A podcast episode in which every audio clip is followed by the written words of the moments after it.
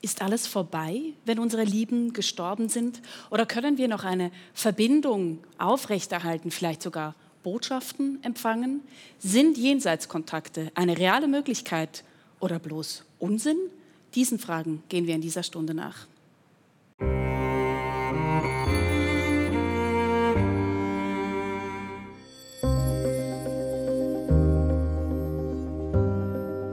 Herzlich willkommen zur Sternstunde Religion im leeren Haus der Religionen. Ja, es gibt Menschen, die sagen, sie können mit Verstorbenen sprechen. Ein solcher Mensch sitzt hier neben mir, Andreas Meile. Er ist ein sogenanntes Medium. Andere Menschen sagen, das gehört schlicht in die Welt der Fantasie. Zum Beispiel Claudia Preis. Sie ist Kulturwissenschaftlerin und im Vorstand der Deutschen Skeptikervereinigung. Auch heute hier bei mir ist Helmut Sander. Er ist Religionshistoriker und Theologe. Schön, dass Sie alle hier sind. Herzlich willkommen. Ja, Herr Meile, Sie sind, wie ich gesagt habe, ein Medium. Das heißt, Sie bauen Kontakt auf mit Verstorbenen. Wir haben einen Ausschnitt aus einem Kinofilm, wo man eine solche Sitzung, eine mediale Sitzung bei Ihnen sieht. Mhm. Lilian ist am 19. Juli gestorben. Und am 16. August habe ich das Interview von, von mir Meile gesehen, im Bieler Tagblatt. Und nachher äh, hat es mich gejuckt. Dann habe ich ihm angerufen. Und dann hatte ich zuerst mal Kontakt mit dem Meile. Dann haben wir ein Rendezvous abgemacht. Und zehn Tage später konnte ich zu ihm. Können. Und dort habe ich es nicht zuerst mal gesehen. Er hat ja Lilian nicht kennt, oder? Und mich hat er auch nicht kennt. Er hätte ja müssen mir glaubwürdig machen, dass es Lilian ist, die bei ihm ist. Und um Ihnen das zu beweisen, hat der Meile Ihre Wohnung ganz genau beschrieben? Alles da. Die Kerzen, die Bilder, alles zusammen, das ganze Zeug hat er beschrieben. Also Lilian hat ihm gesagt. Die Wohnwand da, der da ich durch, ist mir der Kiefer langsam abgegangen. Wenn du das Gefühl hast, jetzt erzählt er absoluten Käse, tust du mich bitte gerade äh, korrigieren. He? Das ist mir wichtig. Also. Ich habe einen Kontakt. Äh, es ist eine Frau und sie meldet sich als deine Frau. Es ist Lilian, die ich habe. Sie sind mit dir sehr zufrieden, wie du haushalten Aber es gibt... Äh, hast du im Schlafzimmer oder im Gästezimmer ein Bild an der Wange? Weil dort sagt sie, oben drauf sollst du auch abstauben. Das vergisst du zwischen Ja, ja, ja, ja. Ja, ja. ist es das grosse Bild? Ja, das grosse, ja. das grosses Bild. Dort sollst du auch abstauben. Ja, ja. Hm? Ich nehme das entgegen. Ja. Das habe ich wirklich vergessen. Ja. ja. Ja, das Abstauben, ist das jetzt das Thema, das die Toten beschäftigt, Herr Meile? Das ist nicht nur das einzige Thema, das Verstorbene beschäftigt, das jenseits Kontakte beschäftigt oder dass sie übermitteln, sie machen nicht Putzkontrolle oder so, sondern das sind, sind einfache Möglichkeiten, wo sie nachweisen können, dass sie noch Kontakt zu uns haben. Mhm. Und das sind nicht die großartigen Botschaften, sondern in der Kürze liegt die Würze. Es sind die kleinen äh, alltäglichen Situationen aus dem Alltag. Das ist wirklich so unscheinbar. Es ist einfach schön, es ist nah, äh, es tut gut, solche Banalitäten zu hören. Können Sie denn insgesamt sagen, was sind die Themen, die die Toten denn beschäftigen? Das wichtigste Thema ist, dass Sie sich melden, um zu sagen, mir geht es gut. Stellen Sie sich vor, es gibt eine Situation, ich gehe jetzt da, zitiere etwas aus meiner Sitzung, aus meiner Arbeit. Es gab eine Situation, da hat sich ein verstorbener Vater gemeldet bei seiner Tochter. Also die beiden Geschwister, er hatte zwei Kinder, die Geschwister waren bei mir in der Praxis und dieser Vater hat sich gemeldet und er hat gesagt, er sagte zu seiner Tochter, es ist, mir geht es gut in der geistigen Welt, mach dir kein Gewissen, dass du entschieden hast, die Apparate abzustellen. Dein Entscheid war gut. Und das ist ein magischer Moment. Und da merken Sie die Bandbreite der Kommunikation und Botschaften von Verstorbenen. Das geht da nicht ums Abstauben. Das war beim Heinz Rotenbühler jetzt so. Das ist ein kleiner Ausschnitt. Mhm. Ja. Wie haben Sie denn das selber bemerkt, dass Sie diese Fähigkeit haben, dass Sie mit Toten sprechen können? Vor 30 Jahren war das ja, oder? Das war ungefähr, ja, ich rechne nicht mehr so genau. Das ist Aber wichtig ist ja, Sie haben das nicht seit Sie ein Kind sind. Ich gehöre nicht zu den Menschen, die sagen können, dass ich, ich nehme seit meiner Kindheit. Nein, es ist mit ungefähr 18, 19 Jahren an der äh, Beerdigung meines Großvaters da war er wunderschön aufgebahrt und plötzlich stand er noch einmal nebenan und hat mir zugewunken, er hat mir zugezwinkert, hat sich umgedreht und ist durch die Wand des Krematoriums rausgelaufen. Und da stand ich da und wusste, so Junge, jetzt hast du ein Problem. Ist das wirklich oder bilde ich mir das ein oder spinne ich? Ja, das war dann eine, wirklich für mich eine Aufgabe, die, mich, die ich mir gestellt habe.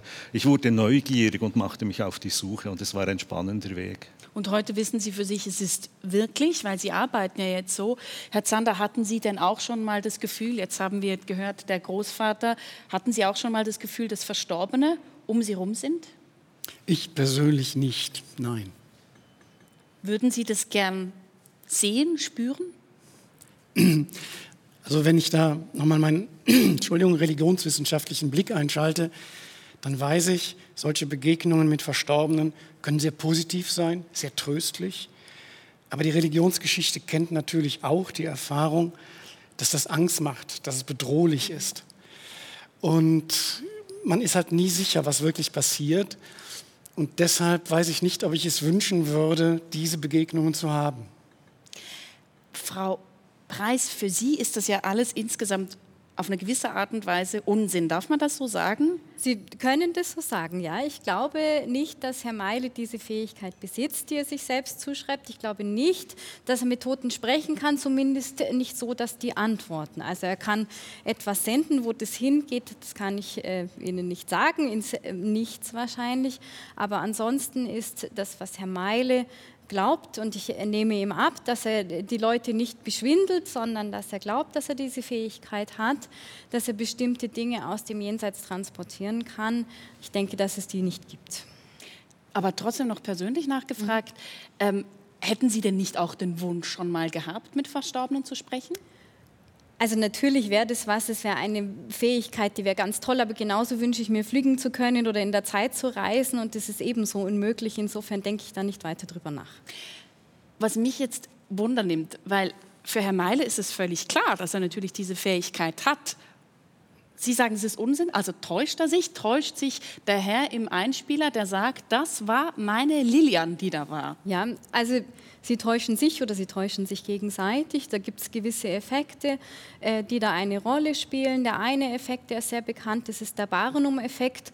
Ähm, da heißt es zum Beispiel, also wenn Herr Meile, da kommen ja wahrscheinlich Leute zu Ihnen, die haben ihre Verstorbenen sehr geliebt, weil es kommt wahrscheinlich kein Witwer und sagt zu Ihnen, es war ganz schrecklich mit meiner Frau, ich möchte gerne nochmal mit ihr streiten, können Sie das bewerkstelligen? Das, das ist würde ich jetzt bereits widersprechen. Ja. ja. Aber also Sie haben sicher, ein, also jeder, der zu Ihnen kommt oder die zu Ihnen kommt, hat irgendwie ein Thema mit einer verstorbenen Person. Ja, es, wir haben alle Themen mit verstorbenen Personen, weil wir haben alle verstorbene Personen im Jenseits.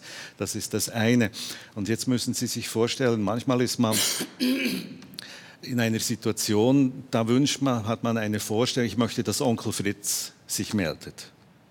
Und da kommt man zu mir in die Praxis mit dem großen Wunsch, Onkel Fritz. Mhm. Und dann meldet sich Tante Heidi. Mhm. Und dann die Reaktion, oh nein, die war schon zu Lebzeiten ein Drache. Jetzt gibt sie nicht mal Ruhe, wenn sie verstorben ist. Und das ist meine Art. Und da ist nicht nur, man ist nicht nur glücklich, das ist nicht nur, es, ist, es gibt sehr spezielle Momente. Am Schluss seiner Sitzung wird dann auch, bis jetzt aus meiner Erfahrung, finden die beiden Personen ihren Frieden miteinander. Und das ist auch das Ziel meiner Arbeit. Also das freut mich für Sie, weil das bedeutet, Sie geben Ihren Kunden was zurück. Die kommen ja zu Ihnen und Sie tun dann was für Sie und die sind dann nachher zufrieden. Das ist sehr schön. Allerdings ist das, was Sie tun, so nicht möglich. Sie können das nicht, Sie können natürlich sagen, in einer gewissen Art und Weise, Sie stellen sich ein, sind ein sehr sympathischer Mensch und offensichtlich auch sehr empathisch und Sie fühlen, was die Leute von Ihnen wollen und das geben Sie ihnen. Ja, das ist, auch, das ist natürlich auch wieder eine Möglichkeit, ist das Empathie oder nicht. Spätestens da, ich arbeite auch öffentlich und da mache ich mir zwischendurch, erlaube ich mir auch... Sie müssen vielleicht kurz erklären, öffentlich heißt vor einer großen große Gruppe Menge Menschen. Publikum, ja. Genau. Und da mache ich äh, das große Menge, 100, 200 Personen in einem Saal, wo ich öffentlich mediale Botschaft mache. Und da mache ich mir ab und zu, erlaube ich mir den Spaß, bereits im Voraus Botschaften für Menschen aus dem Publikum, die ich nicht kenne, aufzunehmen. Und die geistige Welt meldet sich und sagt dann, vom mittleren Gang in der dritten Reihe auf dem dritten Stuhl sitzt eine Dame und die hat etwas Rotes an und es meldet sich die Mutter. Und diese Botschaften nehme ich bereits im Vorhinein auf. Das sind drei, vier Stunden im Voraus. Ich habe den Anlass nicht organisiert. Ich habe keine Ahnung, wer kommt, kenne die Gästeliste nicht. Es ist mir nicht möglich, irgendwie da noch mit äh, über das Internet Vorfeld. Informationen oder was, oder das Hot Reading hä? und das Cold Reading geht, fu- funktioniert sowieso nicht. Und Barnum-Botschaften in dieser Situation sind völlig deplatziert, weil das merkt das Publikum. Das Erstaunen des Empfängers der Botschaft, welche auf CD gebrannt und über das Audiosystem des Saales wiedergegeben wird, phänomenal. Und spätestens da wird es dann auch für kritische Seelen, welche ich sehr begrüße. Ich finde Ihre Arbeit wertvoll und es gibt mir immer wieder Impulse.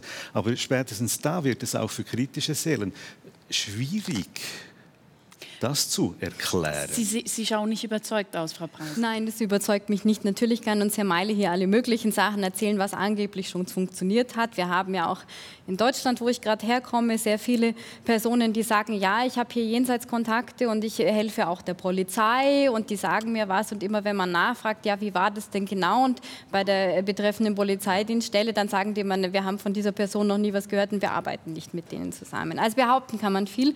Sie müssten das schon nachweisen. Und auch zu sagen, da sitzt eine Frau in der dritten Reihe im roten Kleid, naja gut, das sehen Sie ja dann. Also dass da wahrscheinlich jemand sitzt. Und so ungewöhnlich nein, ist es nicht, Sie, dass das jemand ein ja- rotes Kleid anhat. Das ist ja schon bereits aufgezeichnet, die Nachricht. So. Und das mit der Polizei, das weiß ich auch nicht, was, von wo diese Märchen kommen. Ich möchte diesen Polizisten, den Staatsanwalt, Rechtsanwalt oder den Richter sehen, der meine Arbeit anerkennt. Das wäre ja das Beste, was passieren könnte.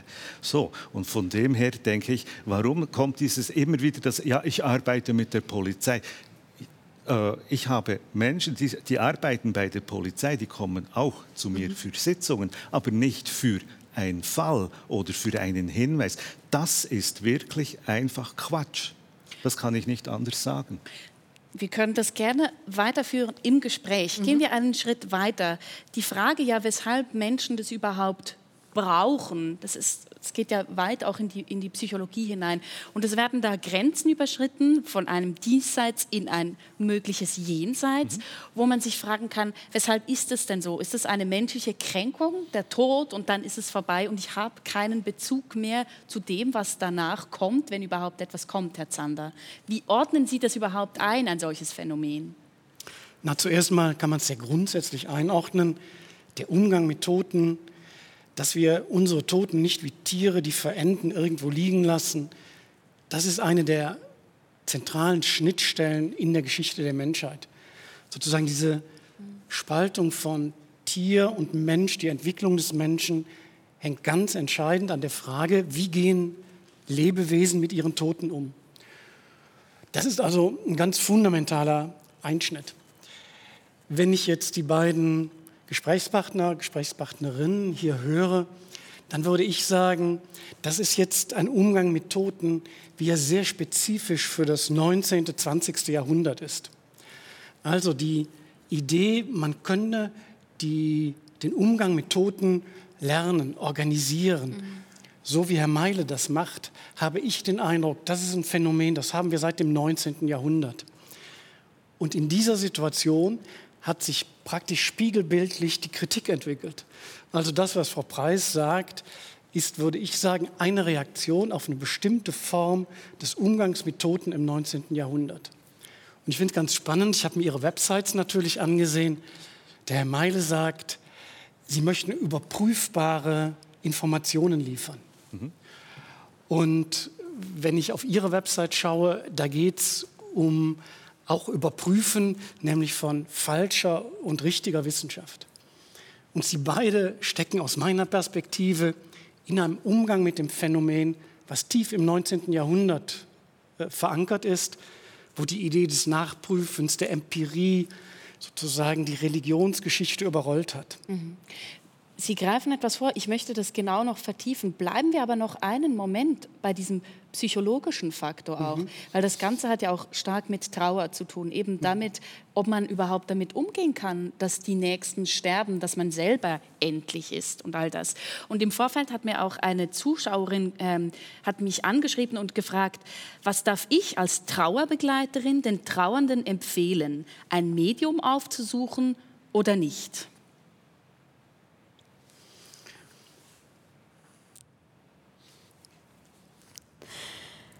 Also wenn Sie eine Trauerbegleitung machen, dann sind Sie auch die erste Anlaufstelle, würde ich jetzt Ihrer ähm, äh, Zuschauerin äh, dann antworten.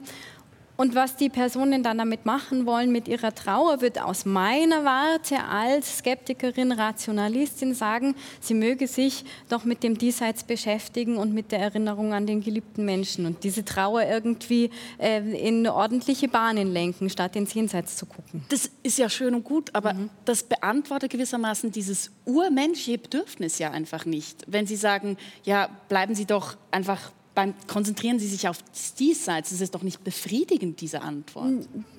Das weiß ich nicht, ob die nicht befriedigend ist, weil das Diesseits ist das, was wir haben, mit dem wir umgehen können. Und natürlich ist eine Erinnerung, indem wir uns selbst transzendieren und anderen Menschen begegnen, auch ähm, die, die nicht mehr da sind und uns mit ihnen beschäftigen oder die auch hochleben lassen in unserer Erinnerung mit anderen, ähm, die irgendwie wieder ähm, an uns heranzulassen, das finde ich jetzt nicht unbefriedigend, sondern die Frage ist, darf ich mir das wünschen, dass es halt so ist, wie, es mir passt oder so, wie es wirklich ist? Also muss ich sagen, nein, ich möchte aber, ich möchte aber eben noch mit Tante Heidi oder Onkel Fritz sprechen, auch wenn sie nicht mehr da sind. Oder denkt man nicht, na gut, sie waren da, sie haben mit mir gesprochen, ich habe sie in meinem Leben gehabt, ich bin dafür dankbar, jetzt muss es weitergehen. Mhm.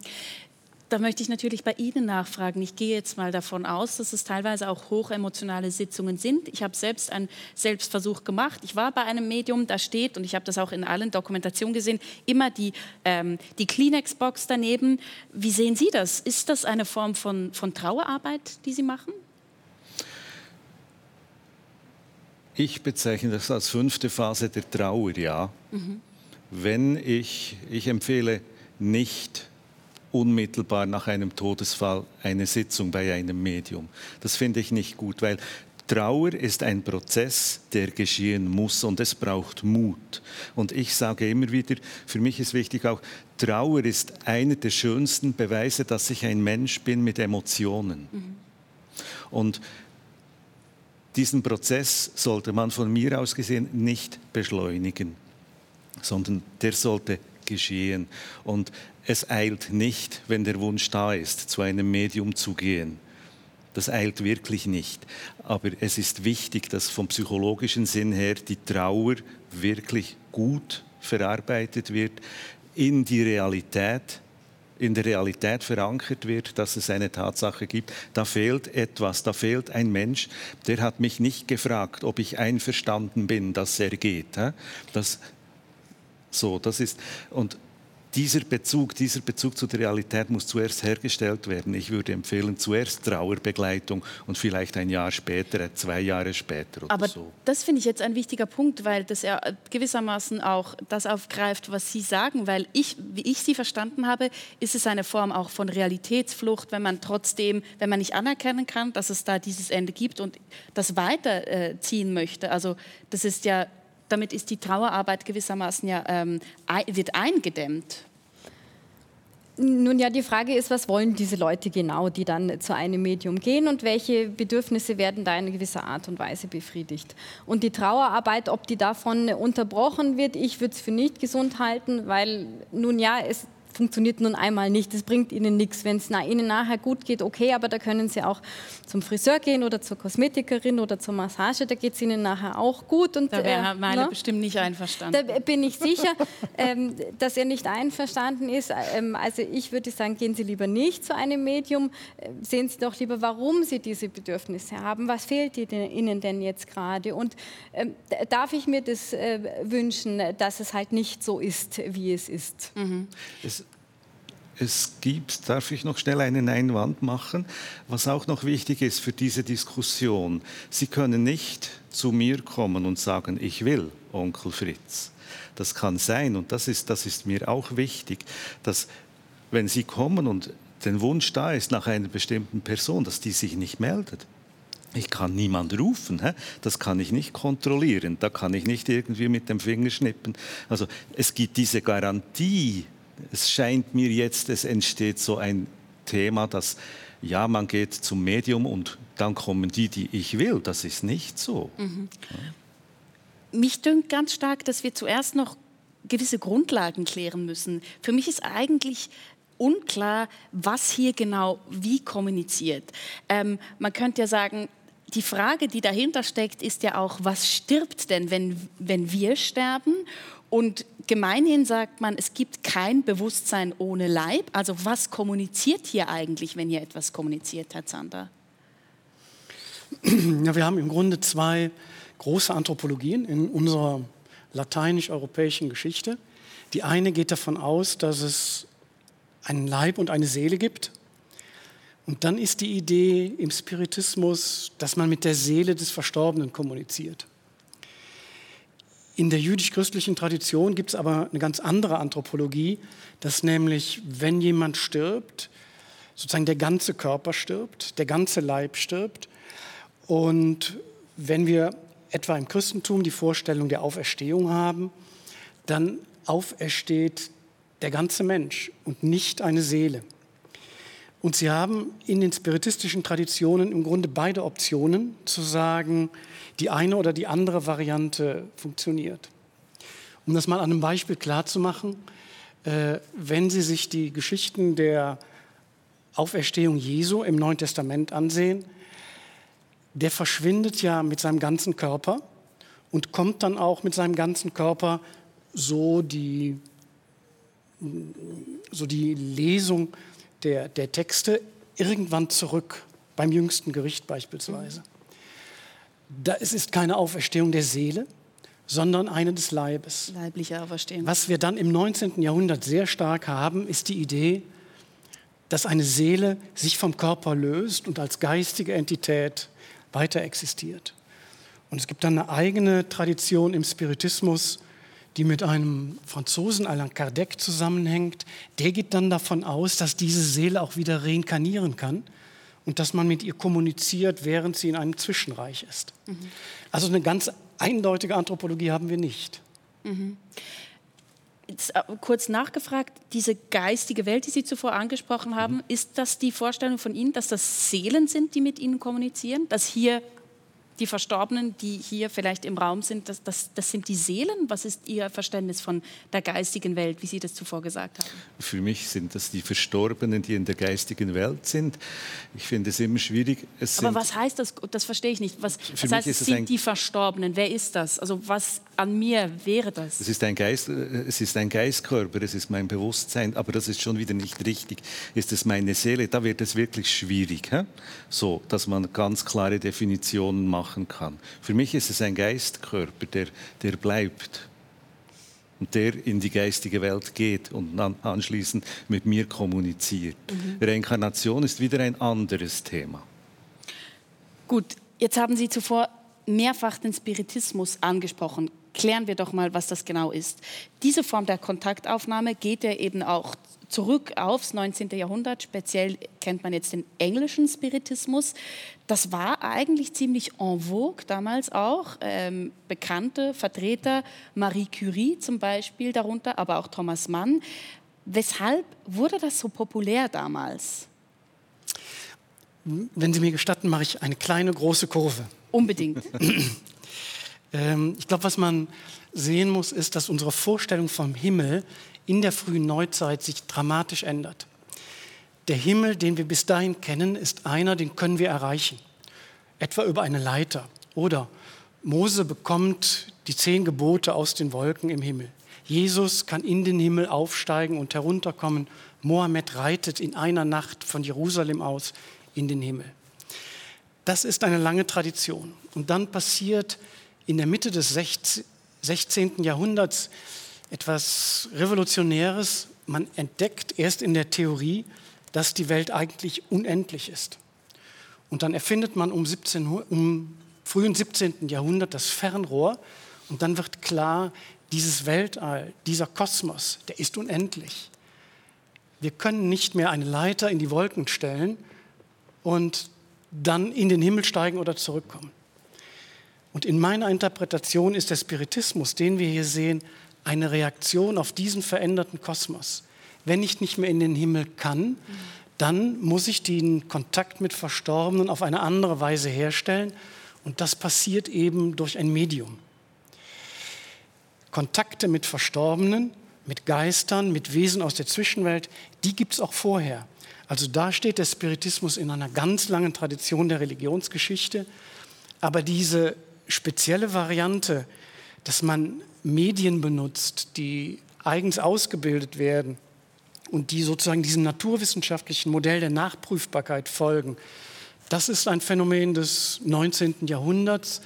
Ich würde sagen, in dem ein Phänomen, das wir in der Religionsgeschichte sehr weit verbreitet finden, ein ganz spezielles Profil erhält.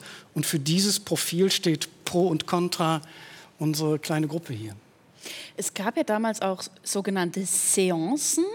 Ähm, also wo eben genau dieses, ähm, diese Beweisbarkeit und auch Wiederholbarkeit im Vordergrund ähm, stand. Was mich da besonders interessiert, ist, dass man gewissermaßen in einem Bereich, der man heute, wo man heute sagen würde, das ist hat nur rein mit Glauben zu tun, nichts mehr mit Wissen, dass man da aber trotzdem eben Methoden der Wissenschaft übernimmt. Ja, das ist ein weiterer Kontext, in den dieser Spiritismus gehört. Das 19. Jahrhundert, frühe 20. Jahrhundert ist die Zeit der wissenschaftlichen Entdeckungen. Also innerhalb weniger Jahrzehnte entdeckt man die Gene, Antibiotika, man macht Herzoperationen, die Dampflokomotive wird erfunden, das Radio wird erfunden. Die Naturwissenschaften sind extrem erfolgreich und in ihrer technischen Anwendung sozusagen dominieren sie weite Teile der Wahrnehmung. Und diese Dominanz von Naturwissenschaft und Technik, die übt einen immensen Druck auf Religion aus. Und die Reaktion in den Religionen ist zum Teil, wir werden jetzt genauso naturwissenschaftlich, wie es die exakten Wissenschaften auch sind im positiven wie im negativen. Und es entstehen sogar Religionsgemeinschaften, die verstehen sich explizit als Wissenschaftsreligionen. Christian Science, christliche Wissenschaftler entstehen. Oder die Anthroposophie Rudolf Steiners, der der Meinung war, seine Geisteswissenschaft, die kann auf Augenhöhe mit den Naturwissenschaften agieren. Und in dieser Situation, wo ganz viele Menschen überzeugt davon waren, man muss diese naturwissenschaftlichen Methoden anwenden und akzeptieren, auch in der Religion, wenn wir noch mit diesen Naturwissenschaften mithalten wollen. Das ist immens weit verbreitet. Und das ist dann auch in der Tat ein erster großer Höhepunkt des Spiritismus, diese Seancen. Ja, es gibt Fotos davon, etwa von einem französischen Astronomen, Camille Flammarion, mhm, der hält eine Seance ab. Ja, Sie sehen das da gerade. Und die sind eigentlich gestrickt wie eine äh, Situation im naturwissenschaftlichen Labor. Sie Können Sie es beschreiben, vielleicht kurz? Was, weshalb ist es so äh, wissenschaftlich ja. aufgebaut? Sie sehen ganz rechts diesen Menschen mit den Blättern. Der führt im Grunde ein Laborprotokoll. Sie sehen links neben ihm jemanden, der es organisiert und der Acht hat auf das, was passiert, damit es kein Fake, keinen Betrug gibt. Das ist derjenige, der sozusagen für die Konstellation einer Sitzung äh, zuständig ist. Und man kann daran an diesem Bild, glaube ich, ganz schön sehen, wie man versucht, dem Druck der Naturwissenschaften standzuhaben, indem man genauso empirisch sein will wie die Naturwissenschaften. Mhm. Sie machen selber ja auch ähm, Formen von Versuchen, oder? Im, im, im, beim Skeptikerverein. Können Sie das beschreiben? Was? In der Tat so. Also die, die GWOP, Gesellschaft zur wissenschaftlichen Untersuchung von Parawissenschaften ähm, in Deutschland. Wir haben jedes Jahr, jetzt gerade nicht, das ist ja etwas schwierig, die Psi-Tests. Mhm. Da laden wir Menschen ein, die behaupten, übernatürliche Fähigkeiten zu haben, paranormale Fähigkeiten. Wir entwickeln mit ihnen zusammen ein Instrumentarium, wie man das nachprüfen könnte, weil auch diese sind daran interessiert zu sagen, ja, das, was ich behaupte zu können, das kann ich wirklich, das kann man auch prüfen. Ihr könnt es prüfen und wir setzen uns dann mit den Personen zusammen und sagen, was möchtest du denn genau prüfen? Wie möchtest du denn deine Fähigkeit beweisen? Und dann stellen wir sicher, dass das wissenschaftlich überprüfbar auch so stattfindet. Kann die Person das, was sie glaubt zu können? Die meisten glauben ernsthaft, dass sie diese Fähigkeiten haben. Das sind keine Menschen, die ich als Betrügerinnen und Betrüger bezeichnen würde, sondern die wirklich davon überzeugt sind, ich habe diese Fähigkeit. Wir entwickeln dann einen Test, die sagen uns, was sie gern machen wollen und dann testen wir diese Personen und schließen zum Beispiel mit einem Doppelblindaufbau aus, dass ihnen jemand Hinweise gibt, dass sie irgendwie oder was reinschmuggeln können oder dass in irgendeiner Art und Weise das beeinflussen können, wie der Versuchsaufbau funktioniert.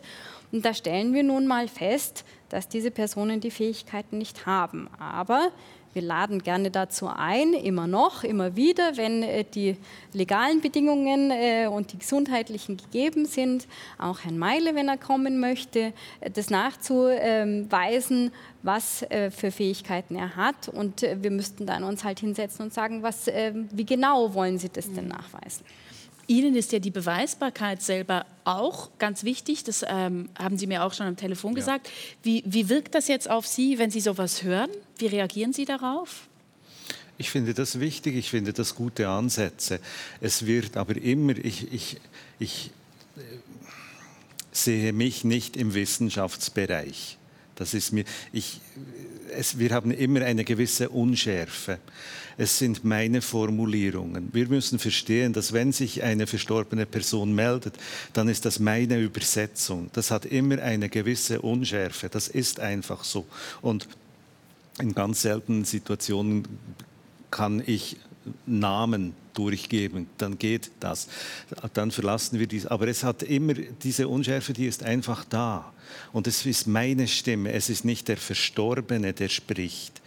Ich verdrehe auch nicht die Augen und sehe komisch aus und, und irgendwie dampft es auch nicht aus meinen Ohren. Es ist ein Gespräch genauso, wie es jetzt stattfindet. Und die Überprüfbarkeit sind Details. Details, das heißt, der Verstorbene schildert, wie, wo, an was er gestorben ist. Und das ist überprüfbar, das sind konkrete Aussagen, da sind wir weg vom Barnum. Und wenn dann der Verstorbene, die Mutter sich meldet und sagt, weißt du, es war dann, wo ich gestorben bin im Spital, ich hatte drei Personen ums Bett, du bist bei mir unten an den Füßen gestanden und ich habe gefühlt deine rechte Hand auf meinem rechten Fußgelenk. Das habe ich gefühlt. Ich war noch da dann kommen wir wieder in die Überprüfbarkeit. Das ist für mich überprüfbar. Das sind wieder, wie zu Beginn des Gespräches, das sind kleine Elemente, unspektakulär, aber sehr persönlich, welche für mich wichtig sind, dass Sie, wenn Sie bei mir an einer Sitzung sind, wirklich ist der Meile einfach ein glatter, Schwatzer oder findet da wirklich ein Austausch statt? Das ist für mich Überprüfbarkeit. Mhm. Trotzdem, für Sie ist das ja nicht befriedigend. Ich möchte etwas besser mhm. verstehen. Ähm, bevor wir einen Schritt weitergehen, weshalb es denn für Sie so wichtig ist, ähm, dass da für Sie liegt offenbar ein Problem vor. Und worin liegt es genau? Man kann sagen, es kostet etwas mhm. und, und für Sie, also jetzt vielleicht um das noch zu sagen, ich weiß nicht, was es bei Ihnen kostet, aber ich habe ähm, online herausgefunden, bis zu 180 Franken für eine Stunde. Also das kostet was. Ähm, aber ist es denn überhaupt, ist es zu viel? Das ist zu teuer. Was, was verlangen Sie denn? 135? Ja. Ja. Sagen Sie, es ist gefährlich. Wo liegt genau das Problem? Nun, also das Problem ist vielschichtig. Das eine ist nicht unbedingt, dass sie, sie günstiger sind als jemand anders. Und ich würde sagen, Preis-Leistungs-Verhältnis ist für mich bei einer Nullleistung immer schlecht. Ne? Auch wenn das 5 Franken die Stunde kostet. Ja? Äh, das ist mal das eine. Das zweite ist, darf man Menschen, nur weil es ihnen dann besser geht, was erzählen, was nicht stimmt, auch wenn Sie selber glauben, dass es stimmt. Ähm, und das Dritte, was haben Sie denn davon, wenn Sie irgendwelche Dinge glauben, die so nicht wahr sind? Also natürlich kann man sagen, es gibt viele Sachen, die, wenn Sie zum Friseur gehen und der schneidet Ihnen schrecklich die Haare und sagt Ihnen, Sie sehen aber toll aus und das stimmt nicht, dann haben Sie auch Geld verschwendet, aber die Haare wachsen auch wieder. Grundsätzlich sind wir Skeptikerinnen, Skeptiker, Rationalistinnen, Rationalisten gehen davon aus, dass die Menschheit ähm, aufgeklärt sein sollte, dass die wissen sollte, wie die Welt funktioniert, so gut wir es eben wissen können. Wir irren uns ja empor. Die Wissenschaft Genau, genau äh, das, äh, wir haben ein wissenschaftliches Weltbild, eine Weltanschauung und dann gibt es unsere weltanschaulichen Mitbewerber, die haben da ein äh, gewisses äh, anderes Weltbild. Und natürlich sagen wir, Leute sollen sich selbst entscheiden, die sollen aufgeklärt sein und die sollen wissen, was kann ich denn glauben, was darf ich glauben, was darf ich annehmen, dass es wahr ist und was sollte das nicht sein. Und natürlich kann ich alle möglichen Dinge erzählen. Dann wird es halt schwierig, wenn ich irgendwann nicht mehr nachprüfe oder auch die Nachprüfbarkeit nicht gegeben ist, dann kann ich alles erzählen. Dann kann ich auch erzählen, bei mir wohnt ein rosa unsichtbarer Drache auf dem Balkon und da können Sie mir auch nicht beweisen, dass das nicht so ist. Was ist dann, wenn ich jetzt das formuliere? Die Tochter steht am Bett der Frau, die gestorben ist oder am Sterben ist und die rechte Hand ist auf dem rechten Fußgelenk. Was ist da nicht wahr? Sehen Sie, da müssten wir erst mal gucken, wie war das ganze Setting. Haben Sie, wie ist das ganze Gespräch gelaufen? Was mhm. wissen Sie schon? Haben Sie, Sie sind ja wirklich ein empathischer Mensch. Wir haben ja vorher auch schon kurz gesprochen. Sie stellen sich sehr gut ein auf Menschen. Hat die Ihnen gewisse Hinweise, verbal oder nonverbal gegeben haben oder so, wie Sie in dem äh, mhm. Fernsehsetting äh, gesprochen haben? Da ist ein Bild und ist es vielleicht im Gäste- oder im Schlafzimmer? Und dann sagt er ja, ja, im Schlafzimmer so kann man natürlich auch sagen, da hätten Sie auch sagen können, ja, Sie standen da neben dem Bett, war es vielleicht am Fußende oder am Kopfende? Und ja, ja, am Fußende. Und Sie haben die Hand auf die Sterbende gelegt. Und also ne, so haben Sie es einfach so ad hoc gesagt, ohne irgendwelche Informationen, mhm. irgendwelchen denke, Vorlauf. Da, da ne? kommt wieder ein weiteres Element, das ist ja auch, meine Arbeit ist überprüfbar in dem Sinn, dass jede Sitzung wird dokumentiert und aufgezeichnet. Mhm. Und da kann man sehr gut auch im Nachhinein reinhören. Ich muss nicht einmal zu Ihnen nach München kommen. Herr Meile, Frau Preuß, ich habe nicht das Gefühl, dass Sie sich in diesem Gespräch noch finden und das sind unüberprüfbare Dinge. Deshalb äh, würde ich gerne einen anderen Punkt noch einbringen, weil die Frage stellt sich ja auch, äh, wie ich zu Beginn auch gesagt habe, wie kommt man überhaupt zu solchen Fähigkeiten überhaupt? Und in der Schweiz könnte man fast sagen, es ist so eine sowas wie eine Hochburg für ähm, was die Arbeit von Medien betrifft. Und ich habe im Vorfeld dieser Sendung ähm, eine Schule aufgesucht, die heißt Fachschule für Medialität, ist hier in Bern an, angesiedelt. Und dort kann man sich ausbilden lassen, wenn man Medium werden möchte. Die Schule ist offenbar eine der ältesten in der, in der ganzen Schweiz. Und dort habe ich die Lehrerin Merle Heinen gefragt, ähm, ob das denn überhaupt vermittelbar sei, eine solche Fähigkeit. Wir schauen kurz rein. Ich würde sagen, das ist sicher vermittelbar. Es ist einerseits die Möglichkeit der außersinnlichen Wahrnehmung zu lernen, aber auch in das Gebiet der Medialität einzutauchen. Es gibt natürlich Techniken oder ein gewisses Handwerk dazu, wie man das lernen kann. Was sind denn die konkreten Methoden, um ein Medium zu werden? Es braucht sicher einen Aufbau oder eine Struktur, um einen medialen Kontakt auch herzustellen. Zum Beispiel ist, kann das Medium herausfinden, wer ist die Person, die da kommt, was hat sie beruflich getan, was waren ihre Hobbys, was sind die gemeinsamen Erlebnisse zwischen ihnen und dem Jenseitigen. Äh, die Botschaft käme dann erst am Schluss, wenn man eigentlich den Kontakt bewiesen hat. Jetzt, wie mache ich das genau? Am besten ist, man geht immer in die Erfahrung herein. Also das heißt, das ist eine Zweierübung und in der Zweierübung versucht man dann für das Gegenüber einen Kontakt herzustellen. Der Klient sagt nur ja, nein, er sagt eigentlich nicht mehr dazu. Ich als Medium dehne mich aus, versuche jemanden wahrzunehmen, der sich zeigt aus der geistigen Welt und versuche diese Person dem, dem Gegenüber wie näher zu bringen. Sie sind Lehrerin hier, arbeiten auch als Medium. Machen Sie das hauptberuflich? Ich glaube nicht, dass ich davon wirklich leben könnte. Ich arbeite zwei Tage noch als Kindergärtnerin und arbeite sonst als Medium mit Einzelsitzungen. Ich habe auch das Gefühl, dass es auch wichtig ist für mich als Mensch beides zu tun, weil es ist auch sehr erschöpfend. So nach drei, vier Sitzungen am Nachmittag ist man schon sehr erschöpft. Es braucht eine rechte Konzentration, einen Fokus. Auf welche Tradition beruft sich diese Schule denn genau? Wir beziehen uns auf die spiritualistische Tradition, die aus England kommt Dort gibt es ähm, Medien, die das auch präsentieren in sogenannten spiritistischen Kirchen. Wir haben das Arthur Finlay College, das seit 1964 Studenten unterrichtet, das, damit sie ihre Fähigkeiten und Gaben weiterentwickeln können. Wie viele Schüler haben Sie hier an der Fachschule? Wir haben zwischen 40 und 60 Schüler. Ausbildungslehrgänge, da kommen 20, ungefähr 20 Schüler.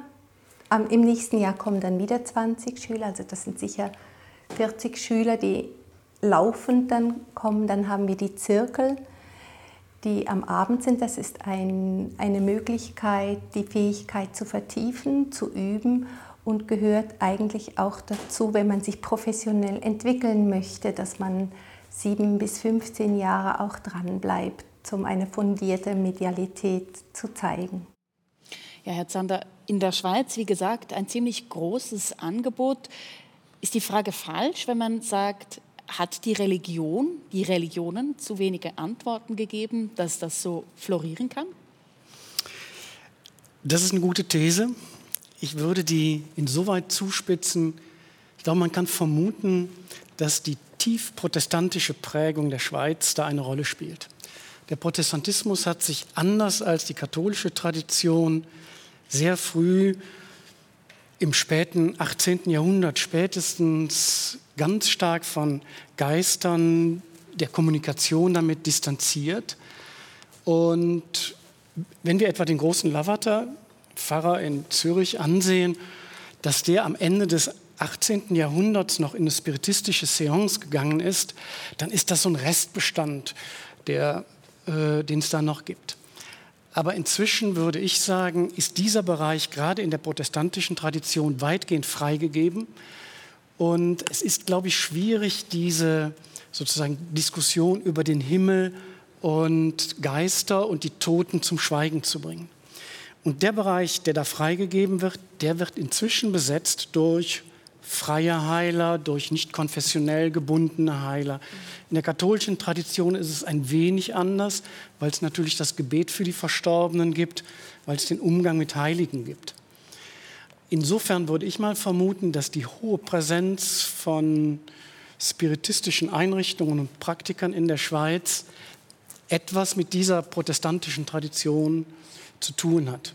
Also ich habe eine Kollegin jetzt nochmal gefragt, die Frau Becci in Lausanne, die hat mir mitgeteilt, dass Menschen, die sich selber als spirituell empfinden, zu über 50 Prozent sagen, dass sie einmal versucht haben, Kontakte mit Toten aufzunehmen oder solche Erfahrungen haben.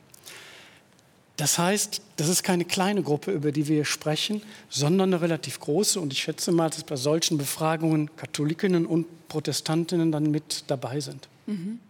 Was ist da Ihre Einschätzung, Frau Preis, und überhaupt, was halten Sie jetzt von solchen Ausbildungsgängen? Man muss dazu vielleicht noch sagen, das kostet für eineinhalb Jahre, man macht das nicht Vollzeit, mhm. kostet das 7.890 Franken. Man schließt auch mit einem Diplom ab dieser mhm. Schule. Was halten Sie davon? Nun, also ich möchte jetzt nicht so also ganz gerne mit äh, Loriots Jodeldiplom anfangen. Ne? Diplome können Sie für alles bekommen, auch für 200 Euro im Online-Kurs für irgendwas. Das ist, das ist jetzt kein, kein Qualitätsmerkmal, das ist nicht irgendwie ein Zertifikat, mit dem Sie äh, so was anfangen können. Die bilden halt Leute aus, aber in welchen Inhalten? Die machen halt einfach irgendwas. Also da gibt es auch keine, keine äh, Medium-Handelskammer, die ihnen dann nachher abnimmt oder eine Qualitätssicherung, die sagt, das darfst du aber nicht machen, das ist nicht Gut, jetzt sind die Damen und Herren der Schule ja, nicht hier, um das ja, zu verteidigen. Genau. Ich habe den Ausbildungsgang mhm. nicht gemacht, mhm. deshalb, äh, es würde mich ja, insgesamt interessieren, mhm. was Sie davon halten, dass solche Formen von, von ähm, Beziehungsaufnahme mit Jenseits mhm. in Form einer Ausbildung gemacht werden. Das hängt ja auch mit der ja. Frage von, von Wissenschaftlichkeiten. Was ist das für ein mhm. Wissenschaftsbegriff? Äh, ja. Hängt das zusammen, oder? Also ich weiß nicht, ob das mit Wissenschaft zu tun hat, aber wenn man sagt, irgendwas ist eine Ausbildung, dann muss die sich an gewissen Qualitätskriterien doch orientieren und gewisse Inhalte vermitteln. Ich muss ja auch als Studierender irgendwie sagen können, das habe ich gelernt, das muss auch nachprüfbar sein. Wie legen Sie denn eine Prüfung ab als, als Medium, wenn alles irgendwie flottiert und man auch nicht sagen kann, du musst jetzt das machen, als wenn Sie eben Haare schneiden lernen oder Autos richten oder äh, Hirnchirurgie, dann müssen Sie nachher auch ich sagen, Ich sehe schon, bei Ihnen ist Corona ne? wichtig, die Haare Haare ja, schneiden. Die genau, Haare also kommen immer wieder vor. Furchtbar, ja. Das ist so ein gutes Beispiel, weil das so plastisch ist, wir uns alle damit beschäftigen. Wir müssen, wenn wir eine Ausbildung machen und die abschließen wollen und ein Zertifikat erwerben wollen, nachher nachweisen, dass wir was gelernt haben. Aber was genau? Was, also auch praktisch. Das ist ja offensichtlich eine Ausbildung, die nicht nur aus einer schriftlichen Prüfung irgendwie besteht, weil sonst man soll nachher praktisch was können. Wie weise ich das nach? Wie bekomme ich so ein Diplom? Das finde ich alles sehr, sehr schwierig dass diese Frau Heinen jetzt davon nicht reich wird, so dass sie noch als, als Erzieherin arbeitet, das glaube ich ja auch. Ich glaube ja auch, dass sie glaubt, dass sie das kann. Nur die Frage ist, haben denn die Studierenden was davon oder geben sie nur Geld aus, das sie auch in einen Urlaub investieren könnten? Ganz kurz von Ihnen ein, ein, ein Satz, Sie wollten was sagen. Also ich glaube, hier sind wir an einem ganz wichtigen Punkt, nämlich die Frage, was verstehen wir eigentlich unter Wissenschaft? Und Sie und im Grunde Sie beide haben einen Wissenschaftsbegriff, der auf Objektivität, Nachprüfbarkeit, Rationalität ähm, zugespitzt ist. Aber an der Universität ist der Wissenschaftsbegriff umstritten. Wir haben unterschiedliche Zugänge, unseren Gegenstand wissenschaftlich zu definieren. Und ich würde sagen, man kann nur so viel entdecken, wie man seinem Wissenschaftsbegriff jetzt zumutet. Sie haben einen relativ engen Wissenschaftsbegriff und dann fällt vieles raus, was ich als Religionswissenschaftler natürlich locker untersuchen kann, mhm. ohne zu fragen, existiert das oder nicht. Und das scheint mir ein wichtiger Punkt zu sein, dass die Annahmen, mit denen wir in ein Feld reingehen, von vornherein bestimmte Dinge ausschließen oder einschließen. Und ein Wissenschaftsbegriff, der auf Wiederholbarkeit, Objektivität, und empirischem Gehalt fixiert ist, der schließt natürlich unglaublich viel von dem aus, was im menschlichen Bereich so passiert. Ich weiß, dass ich Ihnen wehtue, wenn ich hier, wenn ich hier weitermache, aber ich möchte kurz den Fächer noch öffnen, weil Sie zuvor auch die anderen Kulturen angesprochen haben und die Jenseitsvorstellungen, die in anderen Kulturen auch äh, stets vorkommen und vorkamen. Deshalb haben wir hier auch zwei Gäste. Hanan Salamat ist bei uns und Frau Brigitta Rottach, um uns noch etwas über Jenseitsvorstellungen aus dem Islam und aus dem Judentum zu erzählen. Frau Salamat, gibt es denn sowas wie Kontakte mit dem Jenseits, wie jetzt das Herr Meile beschrieben hat, auch im Islam? Ähm, die erste Frage wäre, was verstehen wir unter Islam. Also wenn ich unter Islam verstehe die Hauptquelle, ähm, also den Koran, ähm, dann muss man sagen, dort kommt ein Jenseits vor, da kommt ein Paradies vor, Hölle kommt vor. Und nach dieser Quelle, wenn man gestorben ist, tretet man in eine andere Welt ein namens Barzach. Und äh, diese Welt ist sozusagen eine Barriere. Also wenn man das arabische Wort ins Deutsche überträgt, heißt es schon Barriere. Und auf dieser Basis gelesen gibt es im Islam so etwas wie eine Kontaktaufnahme nicht, weil genau diese Barriere uns daran hindert, Aufnahme in den Jenseits zu haben. Wenn man es allerdings kulturell betrachtet, also Islam versteht unter der islamischen Welt, dann muss man natürlich sagen, dass der Islam nicht in einem kulturleeren Raum entstanden ist, äh, sondern natürlich auch Elemente anderer Kulturen und anderer Religionen auch in sich trägt. Und dementsprechend ist von, wenn man so will, von Marokko bis Indonesien durchaus auch ähm, solch ein Phänomen vertreten. Wenn Sie sagen Barriere, heißt das auch, das ist ein Bereich, der nicht einfach nur nicht überschritten werden kann, sondern auch nicht überschritten werden darf? Kann man so sehen, ja. Das ist wirklich eine Welt, die die Menschen, die leben und da sind, mit Fleisch und Blut und Seele da sind, von dieser zweiten Welt, wo die Seelen hingegangen sind. Also ähm, der Körper ist weiterhin hier, wird beerdigt und ähm, dort sind nur die Seelen und das ist tatsächlich eine Barriere, ähm, die man normativ gelesen sagen muss, die nicht übertreten werden darf von Lebenden. Können Sie dazu noch mehr sagen? Was sind denn die konkreten Jenseitsvorstellungen? Ähm, konkrete Jenseitsvorstellungen sind vor allem ähm, im Zusammenhang mit dem Tag des jüngsten Gerichtes quasi auch zu verstehen. Also ähm, es wird äh, vor allem im Koran ermahnt, dass man im Diesseits gut lebt, auf andere Menschen achten soll, Nächstenliebe und so weiter und so fort. Also alle Werte, die man aus allen abrahamitischen Religionen sozusagen kennt. Und ähm, äh, Jenseits hat in, in diesem Sinne nur im Zusammenhang von dem, was dann gemessen wird, überhaupt einen Sinn. Also im Koran zum Beispiel steht, egal was man macht, selbst wenn es so groß wie ein Sandkorn ist, wird gemessen, es wird gewogen. Und egal, ob es gut oder schlecht war, dafür muss ich dann hinterher gerade stehen. Mhm. Also dafür ist quasi diese Welt danach gedacht, um Gerechtigkeit zu schaffen. Frau Rotter, um zum Judentum zu kommen. So wie ich das verstanden habe, gab es doch ganz lange nicht so etwas Konkretes wie eine Jenseitsvorstellung oder die ist auch gewachsen. Können Sie dazu mehr sagen, jetzt auch im Vergleich zum Islam? Ja, also genau. Ähm, das Judentum ist natürlich auch viel älter. Also die Tora ist vielleicht tausend Jahre älter als der Koran, darum ist es auch schwierig zu vergleichen.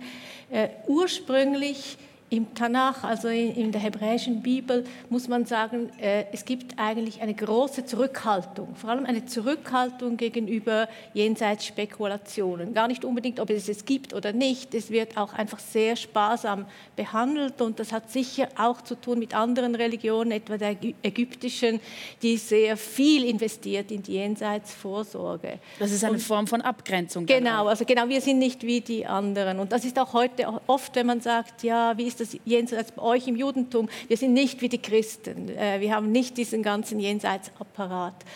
Andererseits hat das natürlich auch das Feld sehr geöffnet für alle möglichen Entwicklungen, die nebeneinander entstanden. Das ist wahrscheinlich ähnlich jetzt wie bei Ihnen. Man kann ungefähr alles finden, mhm. so seit dem rabbinischen Judentum. Und Trotzdem gibt es ja dann, so wie ich das sehe, im Ersten Testament kommen auch äh, Begriffe wie Totenbeschwörung ähm, auf. Also man kennt das äh, von, von den Traditionen, von denen sich ja, das Judentum dann auch abgrenzt, dass es solche ähm, Rituale oder Formen von Kontaktaufnahmen gibt, oder? Genau. Vielleicht muss man vorher noch sagen, dass wirklich eigentlich seit sehr langer Zeit, seit 2500 Jahren, spricht man über eine Unsterblichkeit der Seele. Also man geht schon davon aus, es gibt etwas im Jenseits. Man diskutiert eigentlich nur darüber, ob es eine leibliche Auferstehung oder nicht gibt. Mhm. Das ist dann ein Unterschied zwischen orthodoxem oder liberalem Judentum, wo man das dann mit messianischer Zeit verknüpft, im, vor allem im orthodoxen Judentum. Also man geht davon aus, es gibt etwas, aber die Tora verbietet die Kontaktaufnahme. Das ist vielleicht ein Unterschied zu der Diskussion bei Ihnen. Nicht die Frage, ob es das gibt oder nicht, sondern ob man es darf oder mhm. nicht. Ähm, aber das beantwortet ja schon die Frage eigentlich. Das, das sagt ja, es gibt es, aber man darf es nicht. Genau. Und äh, es gibt so eine ganz berühmte Geschichte im 1. Samuel 28, wo König Saul, äh, als er schon ganz am Ende seiner Herrschaft ist, er rottet alle Totenbeschwörer und Wahrsager und so weiter aus, weil er das eben verbieten will. Dann kommt er selber in Not, verliert den Krieg, äh, sein Prophet äh, Samuel stirbt er weiß nicht mehr weiter, Gott antwortet ihm nicht mehr, auch nicht im Traum, also er benutzt auch alle möglichen Medien. Äh, und dann sucht er eine Totenbeschwörerin, obwohl er ja vorher alle umbringen ließ und findet sogar noch eine, die dann denkt, man stellt ihr eine Falle. Und schließlich erbarmt sie sich sozusagen des Königs und äh, ruft den Samuel. Und das wäre auch interessant, äh, in der Frage, wie diese Seelen dann sind. Oder er kommt als alter Mann gehüllt in einen Mantel, also also äh, ist offenbar nicht irgendwie eine schwebende Seele und sagt ihm aber dann leider nur, du stirbst morgen. Äh, und es, die Geschichte geht sehr traurig aus und sie wird dann auch später in einem anderen Buch, in den Chroniken, nochmal erzählt und dort heißt es, und er starb auch, weil er die Totenbeschwörerin mhm. mhm. besucht hat.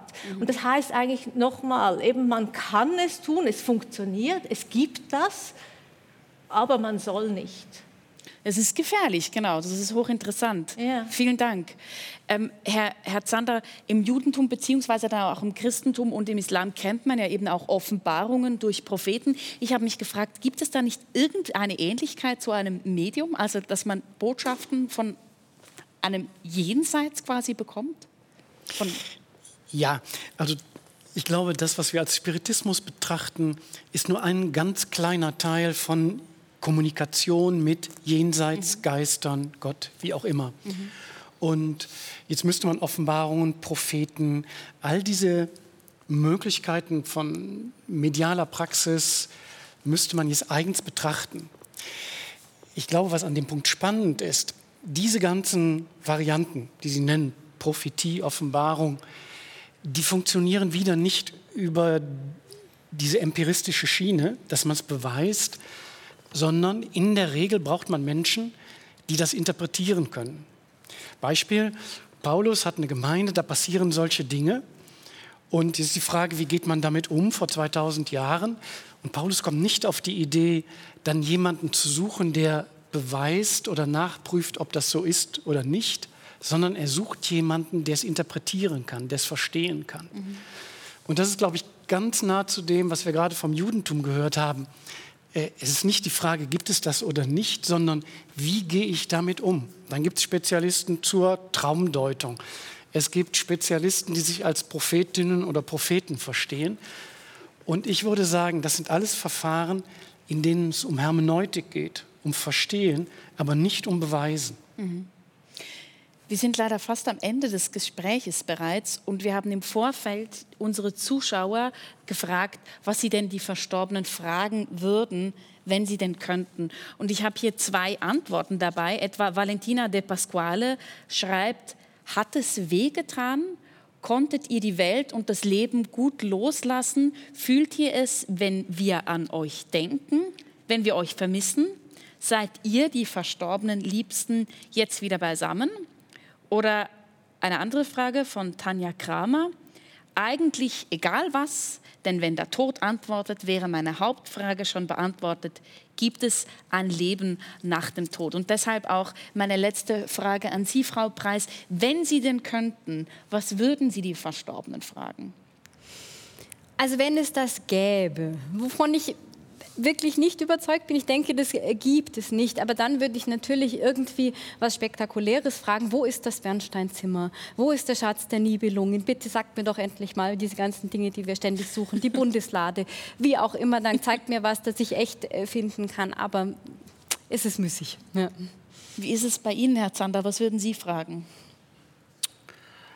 Ähm, ich würde gerne liebe Verstorbene wiedersehen.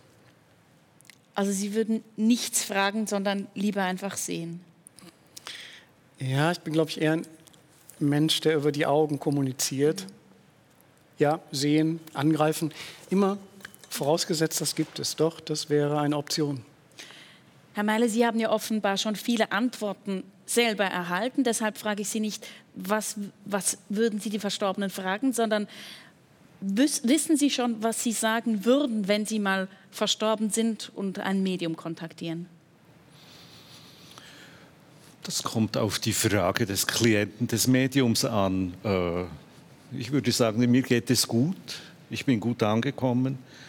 Ich habe jetzt einen größeren Horizont. Das Brett, das wir alle vor dem Kopf haben, hier unten, ist etwas weiter weg. Der Horizont hat sich vergrößert.